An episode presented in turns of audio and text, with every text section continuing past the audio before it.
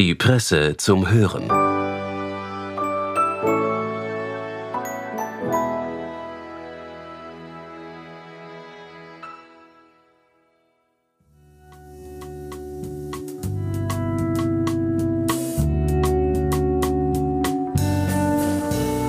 Herzlich willkommen bei der Presse zum Hören.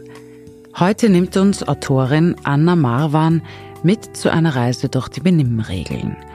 Und sie wirft einen Blick auf den Wandel, der in dieser Hinsicht gerade passiert. Sie bemerkt, dass wesentliche Stützen in der Gesellschaft nicht mehr vorhanden sind. Sie fehlen und überall lauert der Fauxpas.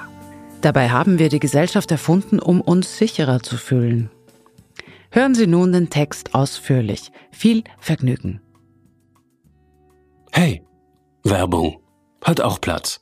Gleich geht's weiter. Ich bin Anna Wallner. Und ich bin Eva Winreuter. Und wir beide, wir reisen auch in diesem Jahr wieder nach Tirol und berichten für Sie vom Europäischen Forum Alpbach.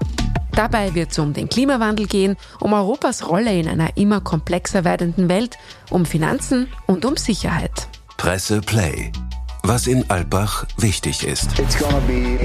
Ab 23. August täglich um 6 Uhr früh. Abrufbar unter diepresse.com-alpbach und überall, wo es Podcasts gibt. Unterstützt von der Erste Group. Wir freuen uns, wenn Sie wieder dabei sind.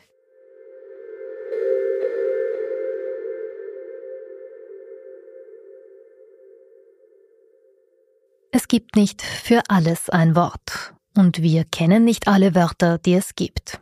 Wir benutzen nicht alle Wörter, die wir kennen. Und manche davon dürfen wir nicht benutzen. Diese lernen wir zuerst zu sagen und dann nicht zu sagen. Aber wir müssen sie lernen, damit das Nichtsagen eines Wortes auch eine Aussage ist und nicht einfach ein tierisch unschuldiger Normalzustand. Auch normal ist kein normales Wort mehr. Wenn ich sage, es ist nicht normal, dieses Wort zu benutzen, befinde ich mich aber schon im Paradoxon, oder? Ich frage mich, ob sich die Norm aus dem Durchschnitt errechnet.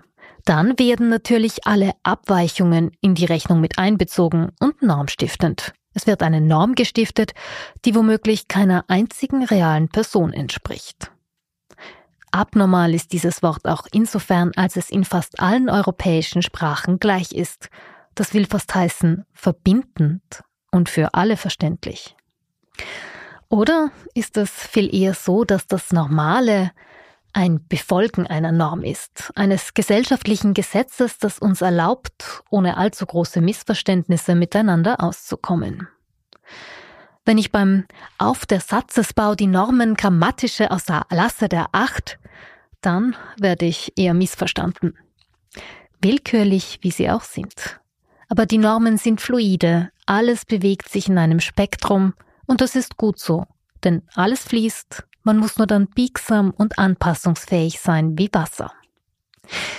Vor ein paar Jahren, als alles noch schlechter war, waren die Normen und Regeln irgendwie solider. Die Durchsage in der BIM ging ganz ungeniert. Bitte überlassen Sie Ihren Sitzplatz alten und behinderten Menschen. Erinnert sah man sich um und sprach seinen Nächsten an, möchten Sie sitzen?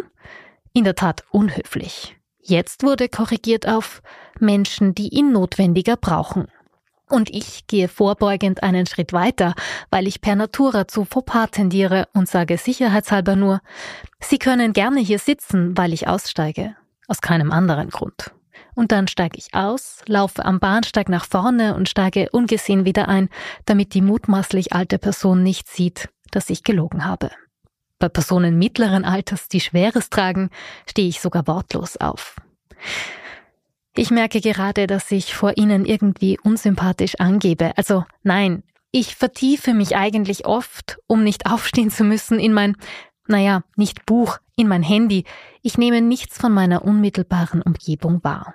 Aber an meinen guten Tagen, wenn ich doch merke, dass eine Person mittleren Alters Schweres trägt und sitzbedürftig ist, da stehe ich wortlos auf und verzichte auf meinen Satz, denn auch Siezen kann heutzutage schon als Beleidigung wahrgenommen werden.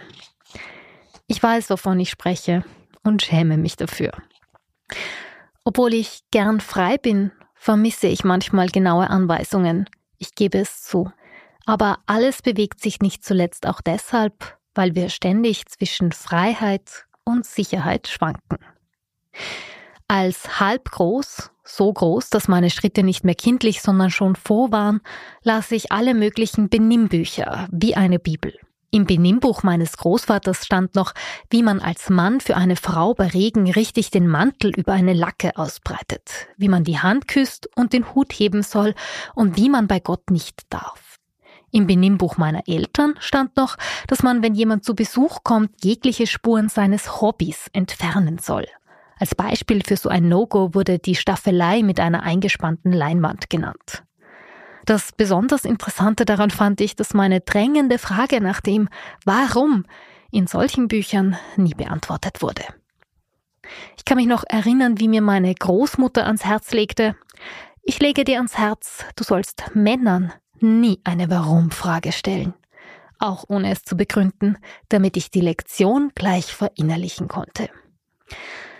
Dieses Mysterium, das immer um eine unbeantwortete Warum-Frage entsteht, alle Beantworteten werden sofort banal, übt eine große Anziehungskraft aus. Ich rätselte in Bezug auf das Hobby Malen. Vielleicht, weil man nicht das Gefühl vermitteln soll, dass man gestört wurde. Vielleicht, um den Besuch nicht in eine unangenehme Lage zu bringen, in der er sich verpflichtet fühlen könnte, sich zum ausgestellten Bild positiv äußern zu müssen. Vielleicht gibt es auch gar kein Weil. Vielleicht will die Gesellschaft nur prüfen, ob wir Willkür richtig verinnerlichen können. Denn dann ist man zwangsläufig ein guter Weltbürger. Die Vielfältigkeit des Vielleichts. Als suche man nach Gründen, warum man lange Zeit von einem, in den man verliebt gewesen war, nichts gehört hatte. Jedes Warum fixiert die Obsession ein Stück weiter. Somit werden auch alle Benimmregeln stark und anziehend wie Liebesbeziehungen. Starke Autoritäten. Es gibt doch keine wirklichen Autoritäten mehr, oder? Wir sind alle gleich. Nicht mehr sehr geehrte Nachnamen, stattdessen keiner geschriebenen Regel nach, sondern nach Ertasten. Liebe Sternchen R, Name, Nachname. Bei so einem Sternchen habe ich anfangs auch nach einem Warum gefragt, ich hätte es nicht tun sollen. Und ich meinte, es gebe Länder, die nur eine grammatikalische Geschlechtsform für Mann und Frau haben, und Frauen werden trotzdem ungerecht behandelt. Warum haken wir das nicht als getestet und wirkungslos ab, arbeiten weiter auf anderen nichtsprachlichen Gebieten? Aber vielleicht, vielleicht darf man diese Korrektur der Sprache nicht so wortwörtlich nehmen. Vielleicht ist genau das Unverinnerlichte ausschlaggebend. Es darf nicht wie im Ungarischen oder Chinesischen automatisiert und unreflektiert von der Zunge gleiten, als ob es reine Grammatik wäre, bedeutungsleer in ihrer Arbitrarität. Es muss stocken, es muss eine unnatürliche Pause geben, eine Schweigeminute im Gedenken an alle Frauen, die angefangen hatten, die Wiese zu mähen. Nur solange es stört, solange ist es ein Zeichen. Kein Stern, ein Sternchen als Zeichen. Ein Zeichen dafür, was uns gerade wichtig ist. Als Zeichen, dass die Wiese noch nicht ganz perfekt ist wie ein Fußballfeld. Vor allem aber ein Zeichen, dass wir bereit sind, noch ein Stück mehr gesellschaftlich, ein Stück weniger natürlich zu sein. Denn auch die Sprache, so menschlich und gesellschaftlich sie auch sein mag, fühlt sich durch einen Automatismus irgendwie natürlich an. Alle Automatismen sollen vermieden werden, wenn man sich dem unreflektierten Chaos der Natur widersetzen möchte. Ich beklage, wie gesagt, ab und zu schwankend das Fehlen von festen Stützen. Überall lauert die Gefahr des Fauxpas. Dabei haben wir die Gesellschaft erfunden, um uns sicherer zu fühlen, nicht so unerträglich ausgesetzt, den Kapriolen der Natur und deren Selektion. Und ja, das Bedürfnis nach Sicherheit wohnt uns weiterhin so inne, dass wir anfangen, Sätze die einen unversehrt durch das Gespräch kommen ließen oder einem sogar Beifall gebracht haben, nachzumachen.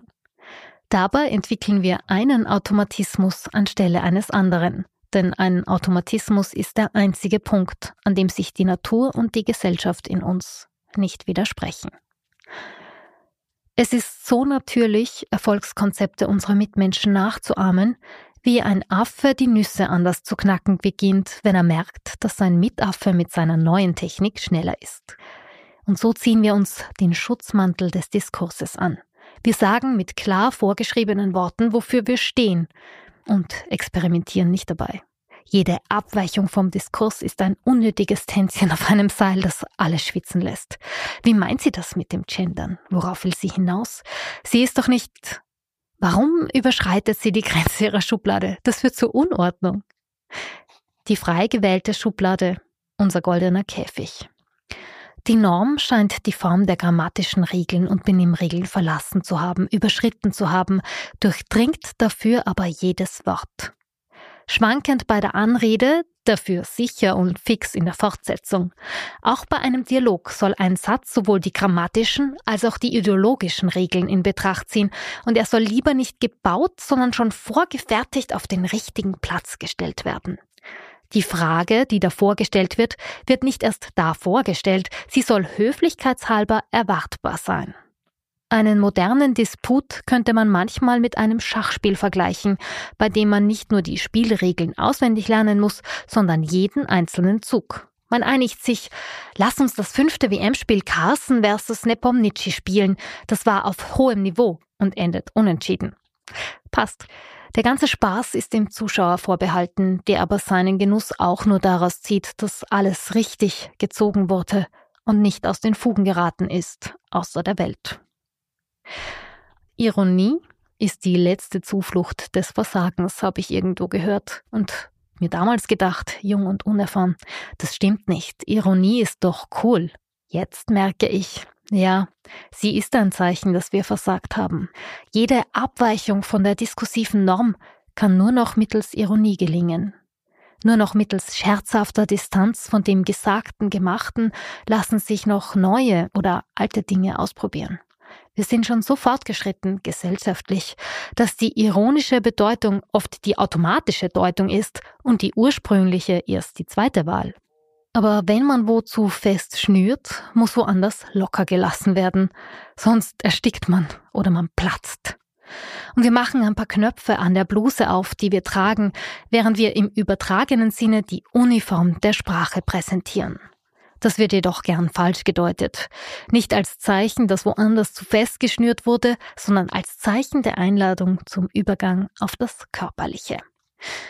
Das Verbot, Zeichen zu deuten, hat sich teilweise auf das Äußerliche verlagert. It's a dress, not a yes. Soll man endlich verinnerlichen und dem Benimmbuch nach nicht warum fragen. Das ist eine kleine tektonische Verschiebung des Gebietes, an dem unbeantwortete Warums auftauchen dürfen. Irgendwo aber müssen sie, denn eine Anziehungskraft muss das Leben unbedingt erzeugen, um dem Tod zu entfliehen. Die Sinnlosigkeit des Eros muss mit der Sinnlosigkeit des Thanatos mithalten können. Natürlich gibt es auch Unterschiede von Mensch zu Mensch, inwiefern sie bereit sind, mit einem unbeantworteten Warum zu leben.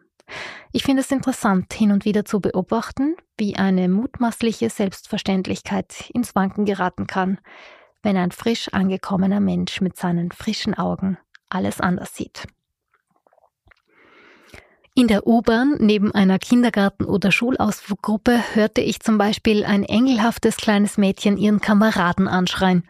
Diese Bank ist für alte Leute reserviert. Siehst du das Zeichen nicht? Steh sofort auf. Kannst du dir überhaupt vorstellen, wie schmutzig dieser Sitz sein muss? Ja, ganz so frisch wie sie sind die Alten nicht. Sie hat mit ihrem eigenen Grund ein grundloses Zeichen gedeutet. Soll man die Warum-Frage doch stellen?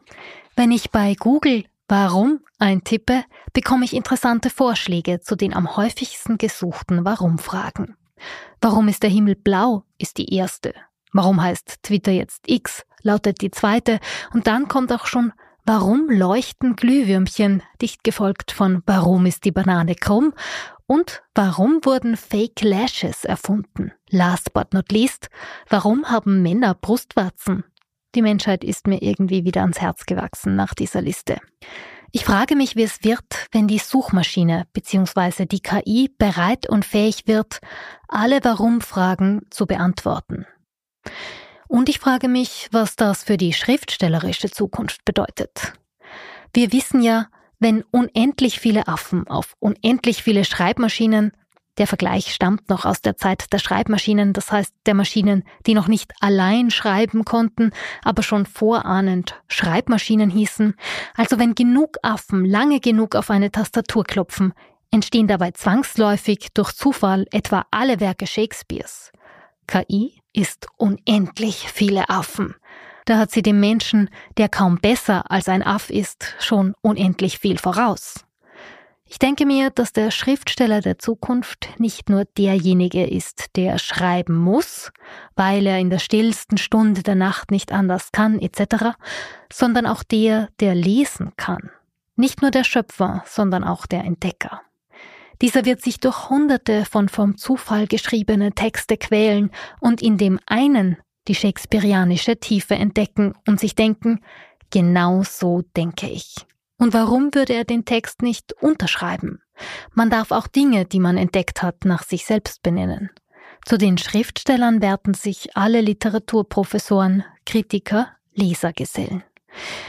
Ich hatte vor kurzem ein interessantes Gespräch, in dem meine Gegenüber ihn gemeint hat, Forscher haben herausgefunden, wenn man alle menschlichen Gesichter übereinander legt, bekommt man ein Gesicht, das zwar schön ist, aber nicht wiedererkennbar. So werden auch die Kunstwerke der KI, wenn sie mit all unseren Gedanken gefüttert wird, angenehm unauffällig. Das klingt, als ob es wahr sein könnte. Dürfen wir also mit so einem kalkulierten Durchschnitt rechnen? Ist das die solide und unanzweifelbare, davor noch nie gesehene, aber auch schon gleich vergessene Normalität? Ich bin gespannt.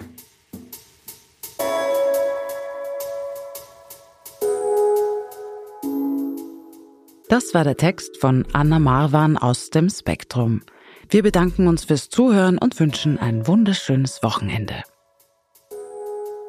Bis bald bei der Presse zum Hören.